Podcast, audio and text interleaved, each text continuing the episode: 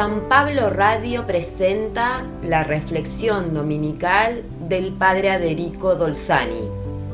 Durante los últimos domingos, la liturgia nos propuso algunas duras discusiones de Jesús con sus adversarios. La primera, cuando después de expulsar a los vendedores y compradores en la explanada del templo, volvió y comenzó a enseñar. Le preguntaron con qué autoridad hacía eso porque solo ellos y únicamente ellos podían enseñar en ese lugar. Y él los hizo callar preguntando sobre el origen del bautismo de Juan. Después le tendieron una trampa político-religiosa, preguntándole si era lícito pagar el tributo al César o no.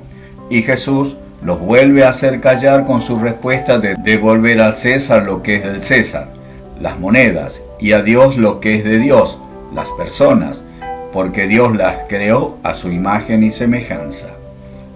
Después se acercaron los saduceos para ridiculizarlo en su fe en la resurrección de los muertos, con el caso de la siete veces viuda vuelta a casarse con siete hermanos, y tuvieron que retirarse confundidos porque Jesús les demostró públicamente que eran unos ignorantes en cuestiones de la ley y bíblicas.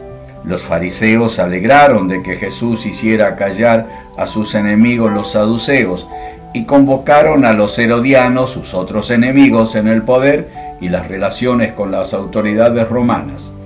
Los fariseos más estrictos y los herodianos más pro imperio para vivir y prosperar en paz. Tomaban el nombre de los Herodes, grandes colaboradores de los romanos se reunieron y buscaron al mejor escriba o doctor de la ley, conocedor de todo, y pensaron en una trampa simple y perfecta, una pregunta para la que todo israelita no tenía más que una sola respuesta posible, y ellos pensaban que Jesús no podía dar otra esta vez y eludir la pregunta, para después acusarlo porque él no obraba según su respuesta. La pregunta de la trampa perfecta era, Maestro, ¿cuál es el mandamiento grande de la ley? Así suena literalmente lo que nosotros traducimos por el más grande.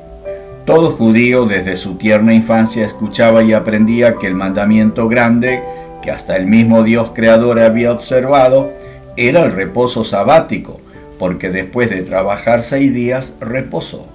Muchos en Israel enseñaban que no se podían hacer distinciones en el valor de los mandamientos, porque si todos proceden de Yahvé, todos son igualmente importantes.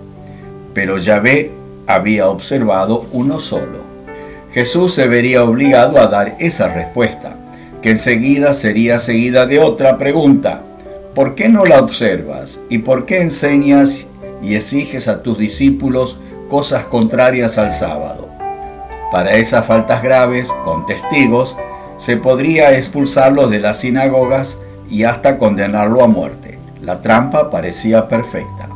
Pero Jesús respondió con un texto de la ley, más conocido todavía por todo judío que el del reposo sabático, y es el Shema Israel, la oración que todo israelita rezaba todas las mañanas, por las tardes y antes de dormir.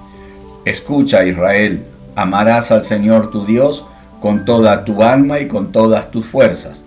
Y Jesús agrega, con toda tu mente, que quiere decir sin pensar otra cosa, como están haciendo ustedes ahora que me interrogan.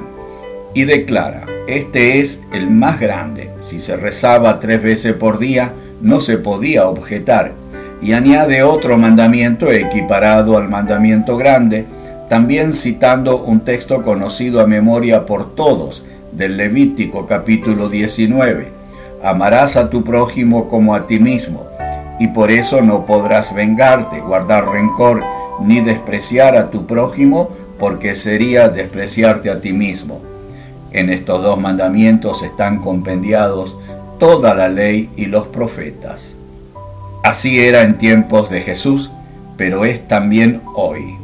La tentación de cubrir una falta de amor, un odio, un alejamiento con una confesión y oraciones termina alejándonos de Dios que puso en nuestro prójimo su imagen y semejanza. Podemos hablar, si queremos, de dos mandamientos, pero hay un solo amor. Que Dios te bendiga en el día del Señor.